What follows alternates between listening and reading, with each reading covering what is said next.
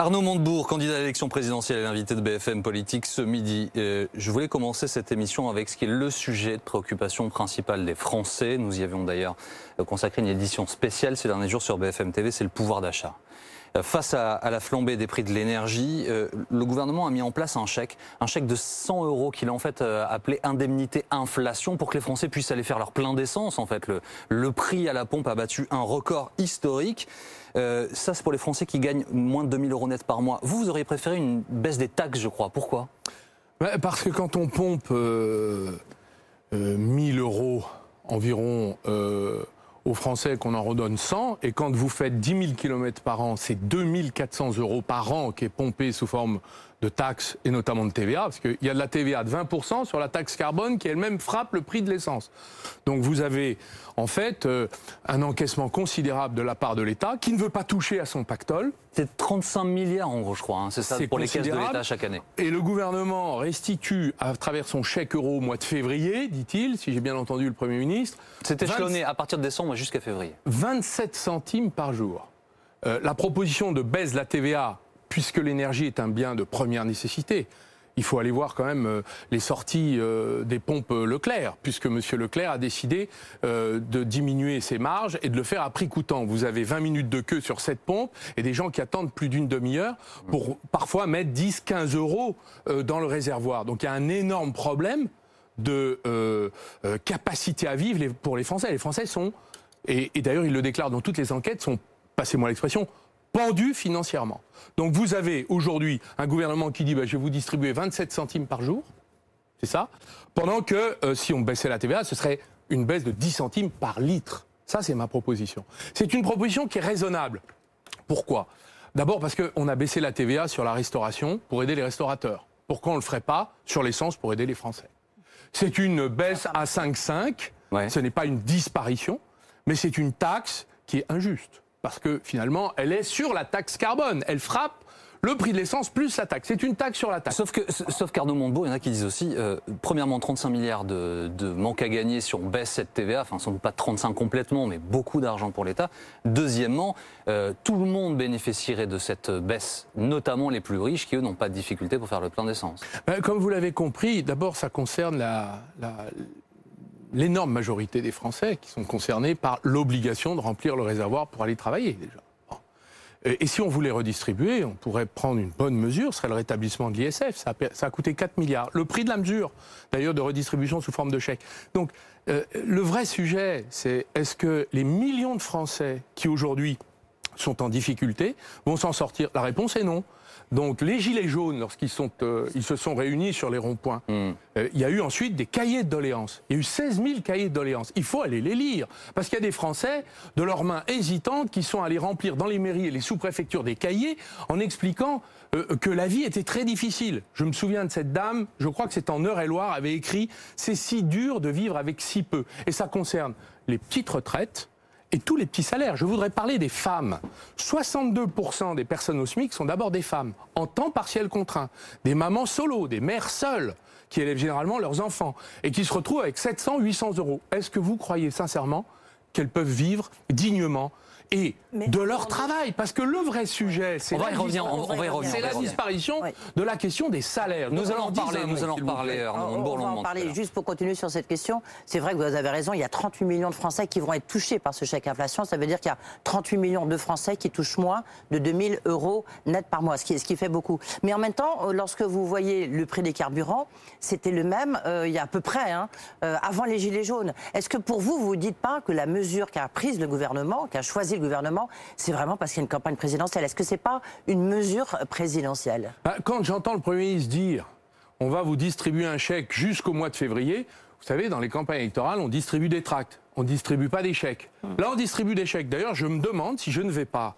euh, déposer une plainte auprès euh, des autorités de contrôle des campagnes électorales pour dire il y a un abus de l'argent de l'État qui est utilisé à des fins électorales parce qu'on distribue. Vous diriez... On pourrait aller jusqu'à euh, finalement distribuer des chèques à la porte des isoloirs. Donc vous diriez comme Éric Zemmour qu'Emmanuel Macron fait du clientélisme et achète l'élection présidentielle? C'est ce qu'il dit. Ben, en tout cas, là pour l'instant, il essaie de calmer tout le monde. Mais d'ici là, les 1000 euros qui vont être prélevés tous les jours, les gens ne vont pas pouvoir survivre. Donc on va avoir euh, là une révolte sociale, certainement, parce que économiquement, c'est impossible de vivre dans les conditions actuelles. Donc moi, ma proposition... Mmh. Alors justement, un, dernier mot avant que nous parlions de salaire, parce que je vous pose la question dans un instant. Euh, premièrement, euh, Emmanuel Macron n'est pas candidat encore à Arnaud Montebourg.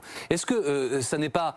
Alors je sais pas, de bonne guerre, c'est peut-être pas l'expression, mais tous les présidents sortants qui sont candidats à leur réélection, ils ont peu ou prou fait la même chose. Hein. Six mois avant l'élection, ils ont donné de l'argent aux Français. Ce que nous pourrions dire de M. Macron, qui selon vous n'est pas candidat, j'en doute. Bah, c'est pas selon moi, c'est officiellement il ne l'est pas.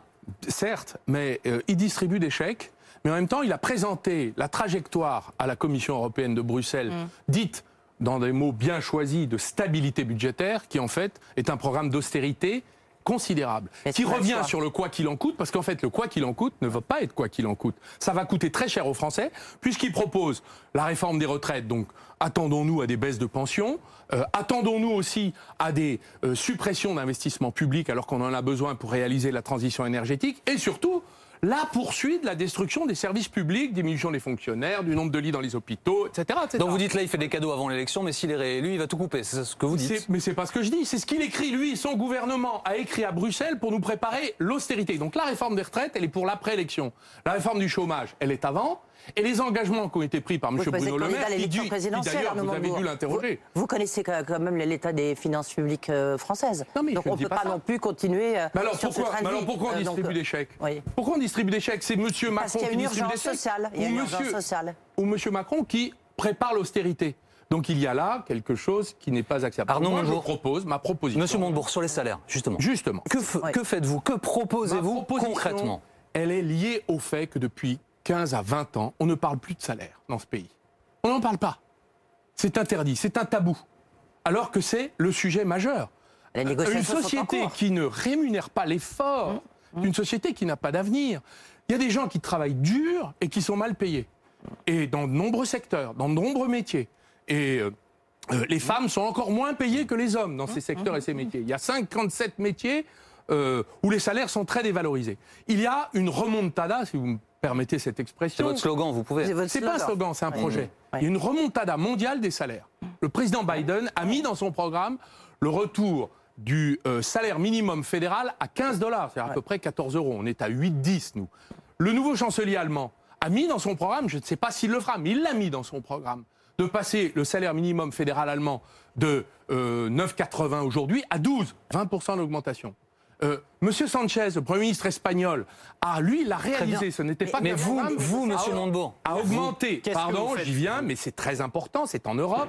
A augmenté le salaire minimum espagnol de 27% en 5 ans. Ma proposition, c'est d'augmenter tout de suite le SMIC de 10% tout de suite et d'ouvrir une sorte de Grenelle, comme ça a été fait en mai 68, sur tous les métiers qui sont dévalorisés en dessous de 2000 euros. Je trouve que le Premier ministre a bien parlé mmh. euh, au moins à ce sujet, s'agissant des 38 millions de Français qui sont en dessous de 2000 euros, et que nous faisions le travail de remonter les salaires. Pardon, deux questions suite à votre proposition. Euh, un, un Grenelle, encore, encore un Grenelle Arnaud Montebourg sur encore un nouveau sujet. Deux, vous le faites avec quel argent?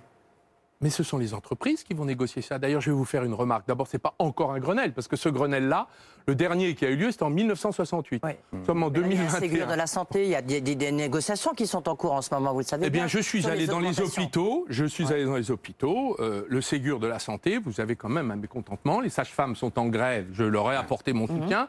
Pourquoi? Parce que le, les fonctionnaires sont gelés dans leur euh, traitement depuis maintenant 11 ans. 11 ans. Euh, et vous avez aujourd'hui euh, des beaucoup, beaucoup de personnels soignants qui disent nous, on a besoin de renforts. Et on les a pas. J'ai rencontré une infirmière à l'hôpital de Gonesse qui disait Je suis parfois des nuits seul pour 36 malades. J'ai l'impression de ne pas bien pouvoir faire mon travail. Alors, comment on fait? Ben, Vous avez le président, d'ailleurs, euh, MEDEF, de la Fédération de l'hôtellerie et restauration, qui a proposé pour toute sa branche une augmentation des salaires de 9%. Pourquoi? Mais Parce que les salaires sont hum, sans rapport avec la pénibilité, la difficulté du travail. Mais alors justement, il y a d'autres euh, candidats qui ont des propositions sur le sujet. Donc c'est possible, monsieur, mmh. monsieur Boursier, vous voyez? Est-ce qu'il euh, n'y a pas que les salaires qui augmentent, il y a les prix aussi. Euh, ça provoque des pénuries au niveau mondial. C'est une conséquence parmi d'autres, mais il risque de ne pas y avoir de jouets sous le sapin à Noël. Comment est-ce que vous appréhendez cette situation de Elle est liée à notre amour excessif de la mondialisation à force de se rendre dépendant, euh, y compris des matières premières, et de choses que nous produisions il y a Mais encore comment une vous faites d'ici. Noël Vous ne pouvez pas démondialiser d'ici le- les fêtes de Noël Ah, D'ici Noël, je vous confirme, mais c'est ce qu'il faut faire. Vous avez un sujet qui est fondamental, c'est qu'aujourd'hui, euh, la COP 26 arrive. Euh, il y a une véritable colère aujourd'hui de toutes les ONG, et justifiée par rapport aux dirigeants du monde entier, qui n'ont rien fait depuis la COP 21 il y a maintenant 5 ans. En vérité, la Chine continue à ouvrir des centrales à charbon, continue à émettre du CO2. Nous, nous avons finalement une position enviable, puisque nous avons le nucléaire, et que euh, nous avons encore des centrales à charbon qui devraient être, je l'espère, bientôt fermées. Mais partout encore, on construit des centrales à charbon. C'est-à-dire qu'on continue à aller dans le mur. Donc qu'est-ce qu'il faut, il faut faire? Ben, il va- Il va falloir à un moment dire, ben, écoutez, on arrête les importations, euh, puisque c'est une forme pour nous d'exporter notre CO2 aux Chinois. On se donne bonne conscience ici, mais finalement, on achète du CO2 dans la- dans l'atmosphère de la planète Monsieur et on respire le même air. Monsieur Montebourg, pardonnez-moi, mais au-delà de la question climatique, elle est très importante et nous y reviendrons. Mais pour poursuivre sur la question du pouvoir d'achat, c'est un peu la question de Louis. Les Français voient que tout augmente. Tout a augmenté ces dernières semaines. La question des jouets, elle est symbolique, mais elle est réelle. Euh, on sait que les jouets, par exemple, ils vont coûter plus cher pour Noël. Euh, déjà que ça coûte plus cher de faire le plein, que ça coûte plus cher de se chauffer, que ça coûte plus cher de manger. Euh, vous, président de la République, vous faites quoi concrètement à partir du mois d'avril, si vous êtes élu, pour que ça, ça aille mieux? Premièrement, je fais sauter la directive énergie européenne, qui nous interdit de vendre notre propre énergie décarbonée d'origine Mais nucléaire il faut un accord à un général. prix, à un prix. Euh, je vais vous répondre, Madame euh, mais avant, laissez-moi dire ce que je vais faire. Avant de dire si c'est possible ou pas. Moi, je pense pas comme vous. Donc, on fait sauter cette directive. Et même Monsieur le Maire en a marre de cette directive. Il dit qu'est-ce que c'est que ça? On ne peut pas vendre notre électricité au prix qui est le nôtre. On est obligé d'acheter de l'électricité fabriquée avec du gaz, dont les prix ont explosé à cause euh, du chantage exercé par euh, la Russie de Monsieur Poutine. Donc, moi, je suis désolé nous allons reprendre une partie de notre souveraineté énergétique déjà pour maîtriser nos prix. Donc faire sauter tout le système aujourd'hui qui nous interdit de décider de nos prix. D'ailleurs, M. Castex, quand il a dit euh, euh, on va lisser la, la hausse du gaz, en fait, il, il- il ne fait rien, parce qu'il ne peut rien faire. C'est les Français qui vont enregistrer dans leur portefeuille en moins euh, l'augmentation de 36% du gaz en trois mois. Et ça va continuer, malheureusement. Et, et sur les autres sujets, Monsieur Montebourg, vous, président de la République, que faites-vous pour que la France pèse plus et que notre bois, notre acier, enfin tout ce que nous achetons coûte moins cher Eh bien, vous savez Que tous les systèmes électroniques utilisés pour les jouets, par exemple, pour y revenir, coûtent moins cher Eh bien, on va être obligé de se remettre à produire ici. D'ailleurs, ça tombe bien, puisque comme les prix augmentent, on va redevenir compétitif. Voilà. Et on va se remettre à produire. Ça va prendre du temps. Ça va être difficile. Mais c'est un véritable projet. D'ailleurs, c'est mon projet de la remontada du Made in France. Je propose un programme du Made in France de taille XXL. Pourquoi? Parce qu'on est la lanterne rouge euh, en Europe maintenant de toutes les puissances européennes. Euh, on est à 11 de part de richesse nationale de l'industrie. Les Allemands sont à 23, les Italiens à 19, euh, les Anglais à 16, les Espagnols à 15. Nous, on est à 11.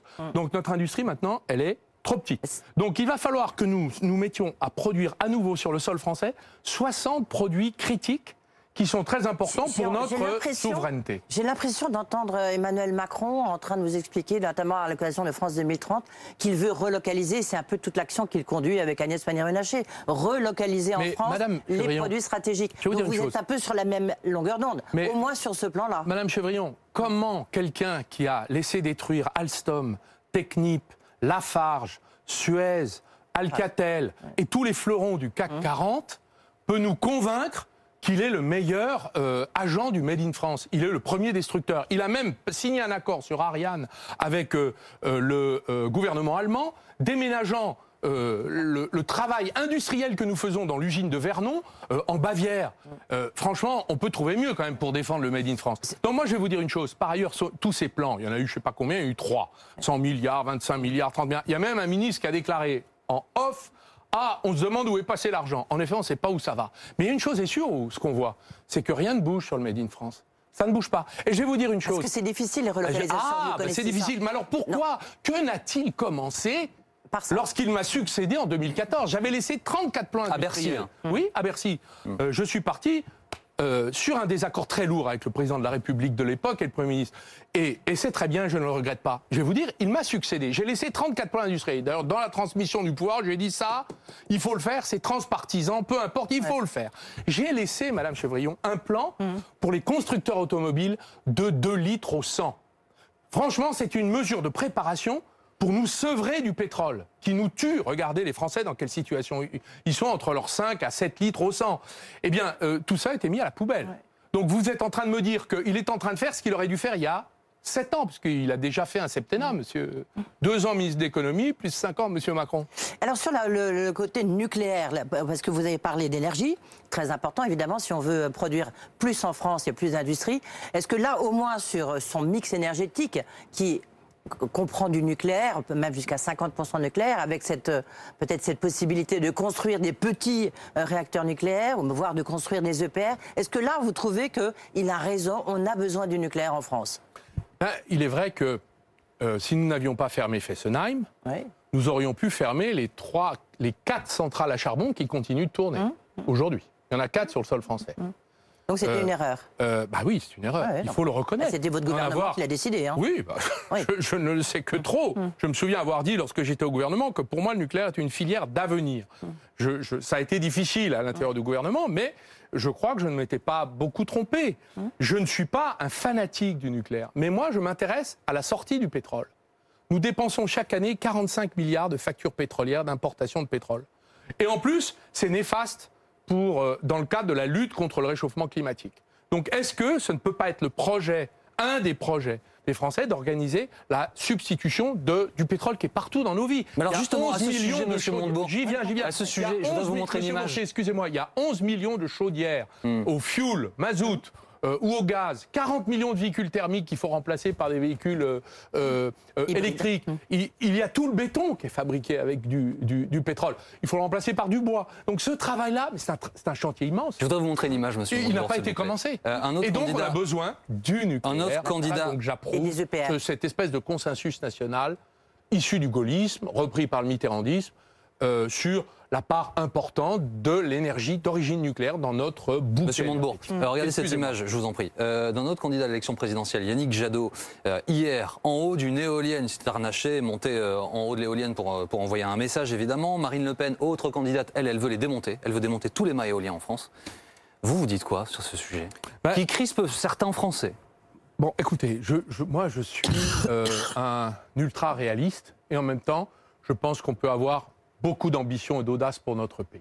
Je suis par ailleurs convaincu que la transition écologique est fondamentale. Elle n'est, à mon avis, même pas négociable au regard de l'urgence climatique. Faut le dire. Bon. Donc, regardons les problèmes. Enfin, je suis par ailleurs un écolo pratiquant. J'ai créé des entreprises, bleu, blanc, ruche pour lutter contre la biodiversité, la compagnie des amandes pour relocaliser l'agriculture en France euh, hum. sur l'amande, les glaces bio de la Vous même aviez participé à une entreprise de, qui visait à développer des éoliennes domestiques. Hein, Celle-là a fait faillite. Bon, j'en suis désolé, je n'en étais pas le dirigeant ni le créateur, mais enfin, elle a fait faillite, ça arrive. Mais je vais vous dire une chose. Euh, je suis un écologiste praticable, c'est-à-dire qui défend une écologie que nous pouvons mettre en œuvre. Qu'est-ce que nous allons faire avec l'énergie renouvelable? Ben, On va la développer, on en a besoin. Il y a déjà 8000 éoliennes sur le sol national. On ne va pas s'en passer. Hein. Mais si on supprime le pétrole, et qu'on les remplace par des éoliennes, il faudra en installer 37 000 supplémentaires. Mais ça, il n'y a pas d'acceptabilité sociale. Donc il faut reconnaître qu'il n'y a pas d'acceptabilité sociale. On ne va pas mettre des éoliennes partout, euh, au point qu'on ne pourra plus tourner la tête nulle part en traversant la France sans voir euh, euh, des nids d'éoliennes. Alors je vais vous dire une chose on a besoin d'un couple pour nous débarrasser du pétrole, sortir du pétrole. Ça, c'est un projet réalisable, praticable et écologique. On a besoin du couple nucléaire, énergie renouvelable. Les Verts allemands, les Verts du nord de l'Europe, ont tous reconnu qu'ils s'étaient trompés de combat en se battant contre le nucléaire. Et ils disent, ben, euh, regardez, Madame Merkel, elle a ouvert, elle a fermé 11 centrales nucléaires, elle a ouvert 10 centrales à charbon et à gaz, dont la dernière, près de Dresde, qui émet 30 millions de tonnes de CO2, c'est-à-dire l'équivalent de la totalité du transport aérien français. Vous voyez les proportions? Donc, ce sont des décisions absurdes. L'éolien, on le garde tel qu'il est, on ne le développe pas plus nécessairement. On peut le développer, mais dans le cas d'une acceptation de la société. Et il y, y, a encore des communes volontaires. Il ne faut pas en faire un sujet majeur. Arnaud Montebourg, nous marquons une très légère Merci beaucoup. pause courte et nous revenons pour la suite de BFM Politique dans un instant.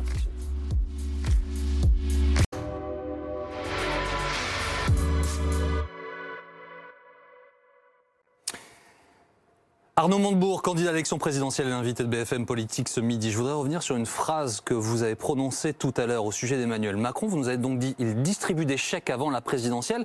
Je me demande si je ne vais pas porter plainte. Mais euh, porter plainte directement contre lui auprès de qui et pourquoi? Il est interdit dans la loi d'utiliser l'argent de l'État pour faire campagne. Et donc à partir du moment où le Premier ministre va distribuer des chèques quasiment à la porte des isoloirs, euh, c'est du pénal. Donc, euh, moi, je vais demander l'interdiction de cette mesure. Euh, de façon préventive, car il s'agit de l'utilisation de l'argent de l'État des fins de campagne électorale, ce qui est réprimé par la loi par des peines d'infraction pénale. Donc c'est très très grave. Euh, même si on le rappelle, officiellement, Emmanuel Macron n'est toujours pas candidat à l'élection présidentielle. Ça va dans le portefeuille des Français. Hein. Alors justement, euh, au sujet du portefeuille des Français, puisque c'est un sujet euh, sur lequel nous, nous, sommes arrêtés tout à l'heure longuement, je, voudrais poursuivre avec une de vos propositions. vous proposez que l'État rachète des logements vacants dans des zones rurales et qu'elle les offre, qu'elle les offre à des familles modestes qui veulent accéder à la propriété, ce qui permettrait, selon vous, de redynamiser ces zones. Est-ce que c'est réaliste? Ben, Les Italiens l'ont fait. Euh, du Sud, avec un succès phénoménal. Euh, les collectivités locales l'ont fait. Je voudrais le faire à une échelle nationale euh, pour redynamiser tous les territoires qui ont été abandonnés et oubliés. J'ai bien sûr d'autres propositions, mais c'est un projet écologique de retour à la terre. Il y a 10 millions de nos compatriotes dans les métropoles qui ont des conditions de vie très dures. Hmm. Euh, loyer délirant, trajet domicile-travail interminable, euh, euh, insécurité, et qui rêvent de réaliser un rêve, euh, accessible pour moi. Retrouver leurs racines, euh, euh, vivre à la campagne, changer de vie professionnelle. Et, justement, ça, c'est un point très important. Oui, changer de vie professionnelle. Mais comment vont-ils travailler? Mais, Parce que vous pensez qu'il n'y a pas de travail, vous. Mais moi, je vous dis qu'il y en a. Pas, je vous pose des questions. Ben, je vous réponds, voilà, il y, a du travail. Ce sont des, des gens qui n'ont pas de propriété, ne sont pas cadres, n'ont pas des salaires qui leur permettent de partir, de changer de vie. Et donc, je propose que nous rachetions avec une agence que nous construirons avec les collectivités locales. Euh, les biens vacants, il y en a un million selon l'INSEE dans toutes les bourgades rurales, les petites villes, les villes moyennes, et qui sont abandonnés. Ce sont des biens qui ne valent pas grand-chose, donc on peut les racheter à un prix euh, qui est assez modeste et les attribuer gratuitement pour toute personne qui les rénovera à ses frais. Donc attribuer, c'est-à-dire qu'il reste la propriété de l'État Non, ils deviendront la propriété lorsqu'ils l'auront rénové. Ils peuvent prendre 5 ans, 10 ans. Ça peut être leur travail, à la condition qu'ils l'habitent. Il y a deux conditions, trois conditions. Ne pas être propriétaire. C'est un programme d'accession à la propriété pour ceux qui n'en ont pas. Deux, euh, le rénover à ses frais. Donc c'est pas gratuit pour eux. Parce mmh. qu'ils vont mettre de l'argent dans un bien qu'on peut rénover, qu'on peut faire revivre. C'est très utile de rénover des biens inhabitables. Et puis trois, l'habiter pour pouvoir euh, mettre des enfants dans les écoles, euh, réouvrir le commerce d'épicerie, euh, faire travailler les artisans. Monsieur Montebourg, si les gens sont dans les métropoles parfois contre leur gré, c'est parce qu'ils y trouvent du travail. Où travaillent-ils ceux que vous, bah, écoutez, proposez Écoutez, monsieur Salper, merci de ces précisions. Je suis allé l'autre jour à Saint-Lô. Je suis allé voir d'ailleurs le journal local, la Manche Libre, un très beau, très, très belle entreprise de presse qui, a, qui réussit bien. Et ils ont ouvert les petites annonces. On dit voilà, il y avait des emplois d'ailleurs avec des salaires euh, euh, qui, à mon avis, sont meilleurs que ceux qu'on obtient en région parisienne, hein, euh, et des emplois dans tous les domaines. Ils disent on n'arrive pas à trouver. Voilà. Donc il y a 300 000 emplois non pourvus, et généralement dans les régions rurales, parce qu'il manque de candidats, de jeunes, de jeunes couples, et il y a beaucoup de choses à faire dans cette France. C'est une France qui se bat, qui invente. Vous ne pouvez pas ouvrir un journal local dans notre pays sans, à toutes les pages, avoir une invention, une innovation sociale, une innovation économique, une innovation technologique. C'est notre France. Elle est méprisée. Les, les métropoles ont tout. Ils ont les sièges sociaux, les bons emplois, l'argent, les élus politiques de poids, l'agenda médiatique, ils ont tout. Et tous les autres territoires, j'en suis, je suis un enfant de la France rurale. Je suis euh, euh, né dans une sous-préfecture de la Nièvre. J'ai été élu pendant 18 ans d'une sous-préfecture de la Saône-et-Loire, Louan. Et je vais vous dire, je suis très attaché à cette France-là qui a beaucoup de ressources et que on méprise. Alors, justement, le sujet économique, c'est la dette. Euh, vous vouliez, vous, annuler la dette Covid. Emmanuel Macron paraît assez peu soucieux de la dette. En tout cas, il se fait sermonner par Édouard Philippe, son ancien Premier ministre. Est-ce que vous dites à Macron, bah, tenez bon face aux tenants de la rigueur qui veulent absolument combattre la dette en ces temps de reprise bah, économique D'abord, je note que lui-même va se transformer, puisqu'il l'annonce dans les documents que le gouvernement français a envoyés à la Commission européenne de Bruxelles, en plan d'austérité géant. Donc c'est ça qu'il est en train de préparer. C'est pas ce qu'il fait jusqu'ici. Mais c'est ce qu'il a annoncé. Il faut lire ce qu'écrit le gouvernement sous la signature de notre pays. Euh, donc le programme de stabilisation budgétaire, c'est la baisse de 72 milliards de dépenses publiques. Ça n'a jamais été réalisé depuis 1960. Donc ça n'aura pas lieu. Mais c'est ce qu'ils veulent faire. Donc déjà, vous avez là euh, les propositions de M. Macron pour son programme. C'est un programme d'austérité géant. Donc il n'y a pas de quoi qu'il en coûte. Donc à chaque fois qu'il fait des chèques, on sait qu'on va payer. C'est pour ça que je suis très attentif à ce problème. Euh, la dette, elle est insurmontable pour tous les pays européens. Il n'y a pas beaucoup d'exceptions, je vous le dis. On a 500 milliards de dettes Covid. Euh, si on devait la rembourser en 25 ans, il faudra augmenter l'impôt sur le revenu de 27%. Euh, bon, qui va le faire? Personne. Pas moi, je ne le ferai pas. Voilà. Et d'ailleurs, je me demande qui va le faire. Donc on ne va pas le faire. Donc on va trouver une autre solution. On va faire ce qui s'est passé après la guerre. Euh, où on a, mis la, on a perpétualisé la dette, on l'a mis dans les comptes de la Banque centrale, et puis elle s'est éteinte avec la croissance et l'inflation. C'est ce que nous devons faire intelligemment. D'ailleurs, on ne spoliera personne, puisque euh, finalement, euh, c'est la Banque centrale qui rachète la dette et qui permet à l'État de rembourser. Et je vais vous dire une chose, nous avons besoin de nous réendetter. Pourquoi? Parce que les taux d'intérêt sont très faibles. Nous avons besoin de nous réendetter pour quoi faire? Ben, Pour sortir du pétrole, mmh. pour investir massivement dans toute cette nouvelle industrie agriculture, et les industriels, les agriculteurs ne peuvent pas le faire par leur propre disponibilité, Monsieur pour réinventer les produits du monde d'après. Il y a d'autres candidats à l'élection présidentielle qui ont des idées différentes des vôtres pour faire des économies. De, l'État, de la restructuration mm. de l'État, l'efficacité de l'État. Est-ce que malgré tout, d'abord, est-ce que l'État n'est pas trop pesant? Notamment, on voit bien qu'on est dans un État de plus en plus colbertiste. Donc, euh, est-ce que, bah, pour favoriser ce que vous appelez la relocalisation euh, des habitats, etc., est-ce que finalement, c'est pas l'État qui bloque tout? Et deux, est-ce que vous trouvez pas qu'effectivement, il faut sans doute bah, restructurer l'État, peut-être supprimer des fonctionnaires, le rendre plus efficace, plus léger. En tous les cas, vous voyez comme moi à droite, il y a des propositions sur le nombre de fonctionnaires qu'il faudrait euh, supprimer pour qu'ils soient plus agile, cet État. Bah, j'ai entendu qu'il y avait un concours l'épine de la destruction du nombre de postes de fonctionnaires à droite. Je ne suis pas d'accord avec ça. Je vais vous dire pourquoi. Alors l'un, c'est 100 000, l'autre 150 000. Il y en a un qui est très responsable. M. Barnier, il a dit je n'attribuerai pas aux fonctionnaires la responsabilité des dysfonctionnements de l'État. Et il a parfaitement raison. Mais il y a des dysfonctionnements, vous êtes d'accord Mais je vais vous dire en quoi. Et je vais vous dire, on va les prendre où, les fonctionnaires? On en a besoin dans la police. On a besoin de nouveaux magistrats. On en a besoin dans les hôpitaux. On a besoin de soutenir les profs, de les aider. Donc moi, déjà, premièrement, euh, je pense qu'on a un problème de sous-encadrement dans un certain nombre de services publics qu'il va falloir, euh, j'allais dire, euh, renforcer. Est-ce que l'État n'est pas Et, trop et je vais vous dire, ma proposition sur la fonction publique, c'est de fusionner les trois fonctions publiques, territoriales, hospitalières, nationales, et de permettre de passer de l'un à l'autre. C'est ce qu'ils essayent de faire. Mais c'est pas ce qu'ils ont fait. Ils essaient. Madame Chevrillon, vous êtes l'avocate du pouvoir. Mais moi, je vous dis qu'ils ne l'ont pas fait. Ils veulent le faire, mais ils ne l'ont pas fait. Ça fait sept ans que M. Macron exerce ses responsabilités à un très haut niveau. Ils ne l'ont pas fait. Est-ce que vous les augmentez, Donc, notre... fonctionnaires? Il faudra les augmenter.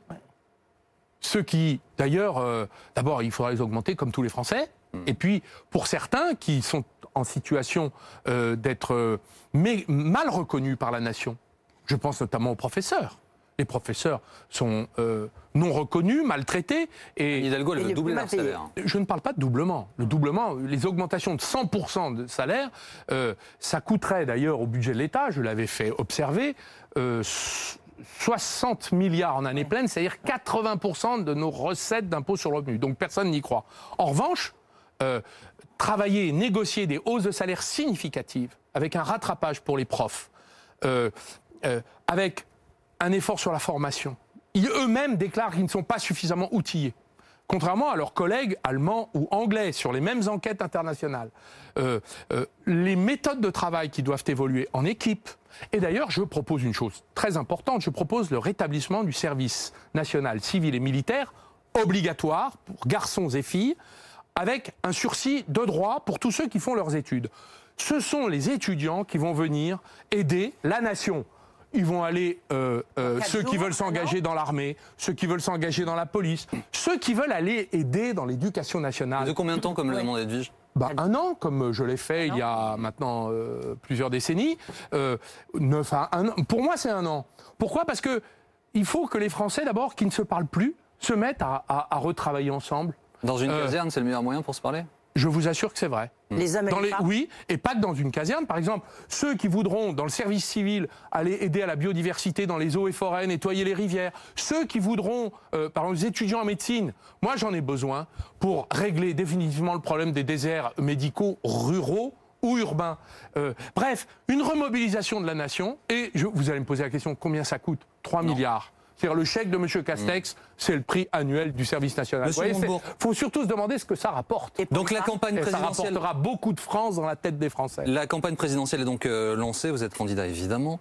Euh, Anne Hidalgo a lancé sa campagne hier pour le Parti Socialiste. Elle a été officiellement investie. Son premier grand discours à Lille, c'est Martine Aubry. Elle a rappelé qu'elle voulait aller jusqu'au bout et être la première présidente euh, de, de France. Est-ce que vous pourriez vous rallier à sa candidature? D'abord, je lui souhaite bonne chance. C'est la première des, euh, j'allais dire, courtoisies vis-à-vis d'une candidate, euh, d'ailleurs, ou de toute, forme, toute autre forme de candidature. Moi, je voudrais dire que si j'ai quitté le Parti Socialiste, c'est parce qu'il a abandonné les Français, et notamment les classes populaires, les classes moyennes. Ça a été, d'ailleurs, j'en ai fait un livre euh, euh, qui s'appelle L'engagement.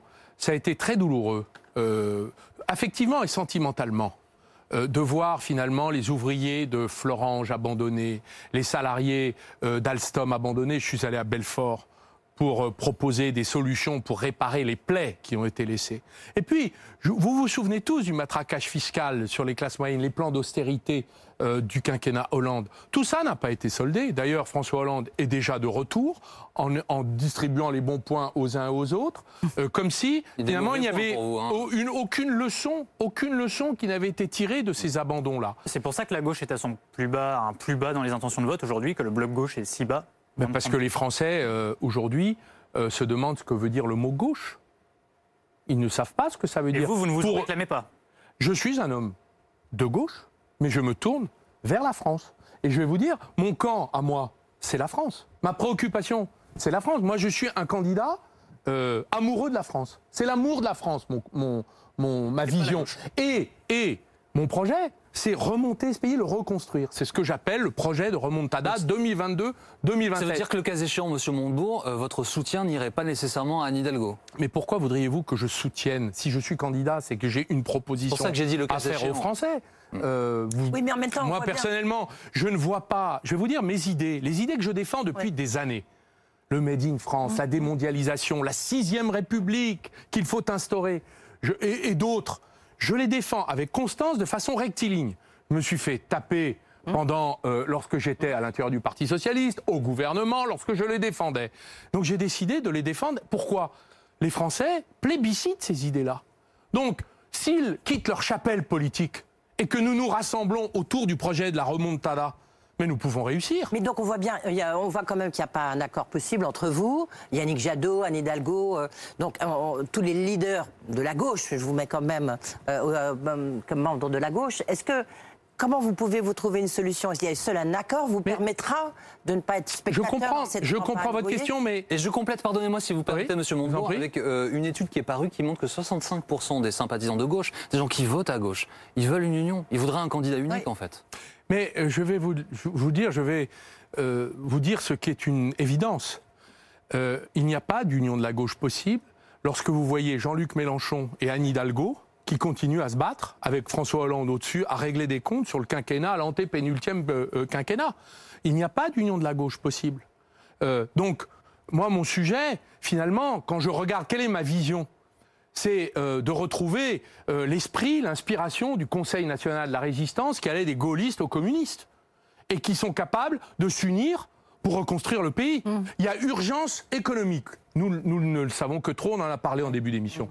Urgence sociale, urgence climatique, urgence républicaine urgence démocratique, parce que ce pays qui fonctionne avec le pouvoir d'un seul, euh, abusif, autocratique, ça commence à bien faire, et ça devient très dangereux. Donc, ce travail-là, il va bien falloir le faire, et vous croyez qu'on peut le faire avec 10%, 8%, 5%, personne ne peut le faire. Et même à droite, c'est pareil. Donc, il y a un problème. Monsieur Montebourg, Il va bien falloir, il va bien falloir que chacun sorte de son clan et s'ouvre aux autres. Donc pour Mais moi, vous- vous donnez- quand je vois les batailles au sein de l'union de la gauche, entre M. Mélenchon, les socialistes, qui continuent à s'envoyer des noms d'oiseaux, j'ai envie de dire, euh, euh, nous ne sommes pas à la hauteur de Mais l'histoire. vous vous donnez jusqu'à quand? Parce que si vous regardez l'Elysémet, qui est l'agrégateur de sondage de BFM TV, vous vous êtes entre 2 et 4 euh, dans les sondages, donc moins que, que d'autres candidats euh, issus de la gauche. Est-ce que vous vous dites, d'ici telle date, si je ne remonte pas, eh ben, je me retire et j'apporte mon soutien, ou en tout cas, je, je discute avec quelqu'un d'autre Écoutez, je n'en suis vraiment pas à me poser ce type de questions. Pourquoi? Parce que la campagne vient de commencer. J'étais à zéro. Vous me dites, ça va jusqu'à 4. ça veut dire qu'en six semaines, on peut donc convaincre des Français de s'intéresser au projet et euh, de commencer à réfléchir. Et ils vont réfléchir, les Français, parce que je le vois sur le terrain. Je, fais des, forums improvisés sur les places des petites villes. Je vois les Français qui s'intéressent aux questions et qui cherchent des solutions. J'apporte des solutions de reconstruction à notre pays et je le fais sans sectarisme, en ouvrant les bras à tous les Français, quels qu'ils soient. Ce qui nous dirige, c'est l'amour de notre pays. Euh, justement, Marine Le Pen a parlé de vous, euh, Louis. Oui, tout à fait. Elle a dit que euh, elle n'a pas d'adversaire dans le camp de ceux qui croient en la France, de Zemmour à Montebourg. Et même il y a quelques mois sur BFM TV, elle n'avait pas exclu, elle avait dit pourquoi pas Arnaud Montebourg parmi son gouvernement d'union nationale, comme elle l'appelle. Est-ce que vous seriez prêt à travailler avec elle? Mais je, je note que euh, vous, vous euh, m'envoyez des, des- des compliments de Madame Le Pen, mais je, je suis très riche en compliments. Je vais vous expliquer pourquoi. Monsieur Mélenchon a dit il ferait un très bon Premier ministre. Euh, Monsieur Bertrand a dit il est formidable. Et tout le monde vous veut comme ministre Et, et d'ailleurs, et d'ailleurs, j'ai même noté que Madame Hidalgo a dit on va l'embarquer. Bon, je suis pas embarquable, mais vous voyez, euh, les compliments fusent de toutes parts. Pourquoi?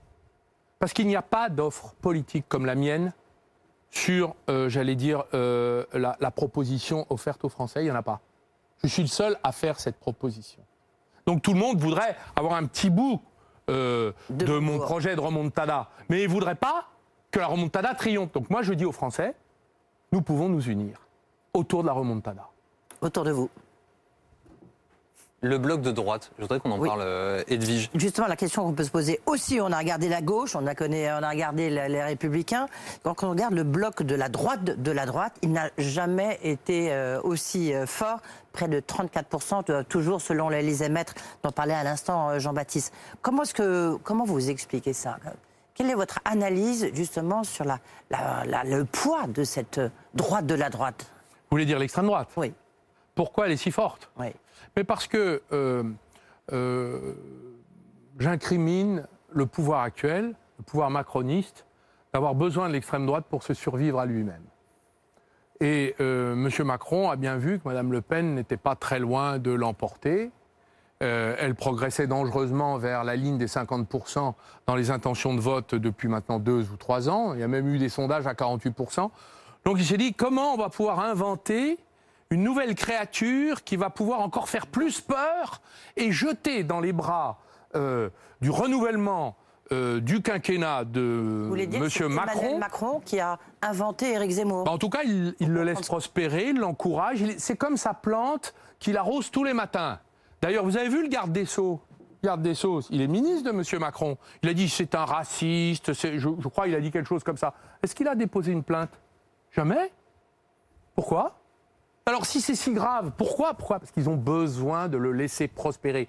Monsieur Zemmour, puisque c'est de lui dont on parle, est la créature du pouvoir actuel qui en a besoin pour jeter dans ses bras euh, tous les électeurs effrayés euh, qui euh, ont bien raison de, de- de craindre euh, ce personnage. Est-ce que, est-ce que ce n'est pas, pour poursuivre votre raisonnement, euh, du point de vue de l'e- l'exécutif, est-ce que ce n'est pas dangereux? Éric Zemmour au, au second tour, est-ce que il- on- nous sommes tous si sûrs collectivement qu'aujourd'hui, la droite de la droite, la droite extrême, extrême droite comme vous dites, sera battue quoi qu'il arrive au, au second Mais tour? je, je pense que Mme Le Pen est aux portes du pouvoir. C'est d'ailleurs la raison pour laquelle je me suis présenté. Parce que je ne veux pas du duel Macron-Le Pen et je propose une alternative constructive au pays, qui en même temps Oui, mais- détient, contient des éléments de, de rétablissement de notre souveraineté, sans être destructeur euh, des choix européens, qui en même temps euh, défend le Made in France, c'est-à-dire un patriotisme économique mais venant d'un homme de gauche, ça peut être aussi acceptable qu'un homme de droite parce que le patriotisme appartient à tous. Le drapeau tricolore appartient à tous les Français. Mais Arnaud Une question, pardon, pardonnez-moi, juste pour. euh, vous êtes extrêmement dur, extrêmement critique avec euh, Emmanuel Macron. En même temps, vous combattez Marine Le Pen. S'il y a un deuxième tour à nouveau entre les deux, vous voterez pour qui? Mais je n'en suis pas là et je vous mets au défi de faire les deuxièmes tours avant le premier. Non, Donc on va d'abord. Bah, je ne réponds pas parce que je ne sais pas. Je vous répondrai quand on sera Vous au deuxième pas, tour. euh, qui vous- Si ça se trouve, je serai au deuxième tour. Hmm. Mais si- imaginons- et là, qu'est-ce que vous. Mais non, mais alors là. Imaginons que ce second tour ait lieu. Mais je n'imagine rien. Je n'imagine rien. Pour l'instant, je combats et j'avance. Donc vous ne voulez pas vous prononcer aujourd'hui sur un choix entre Marine Le Pen et Bah, Emmanuel il manquerait plus que ça. Vous voulez faire le deuxième tour avant le premier Non, pas du tout. Bah alors non, alors on va pas le faire. Merci. juste une petite question. Qu'est-ce que vous dites aux Français? Parce que votre réponse, elle a des traits politiques, Arnaud Montebourg. Qu'est-ce que vous dites aux Français qui font partie de ces 34% qui soutiennent justement Marine Le Pen ou voire Éric Zemmour? Bien, je Vous dirais que euh, Monsieur Qui sont dans Zemmour. l'erreur, qui sont quoi? Non mais aux Français. Ben oui, j'allais le faire. Oui, oui, aux Français, pas seulement à vous, enfin à, à eux à travers vous, si vous me le permettez. Euh, pour moi, Éric Zemmour est l'allié objectif des islamistes. C'est-à-dire que quand il dit l'islam est incompatible avec la République, c'est exactement la position des islamistes. Quand il défend, euh, il mène une croisade contre le féminisme, c'est exactement la position des islamistes. Tariq Ramadan et Éric Zemmour sont les deux jumeaux d'une même cause.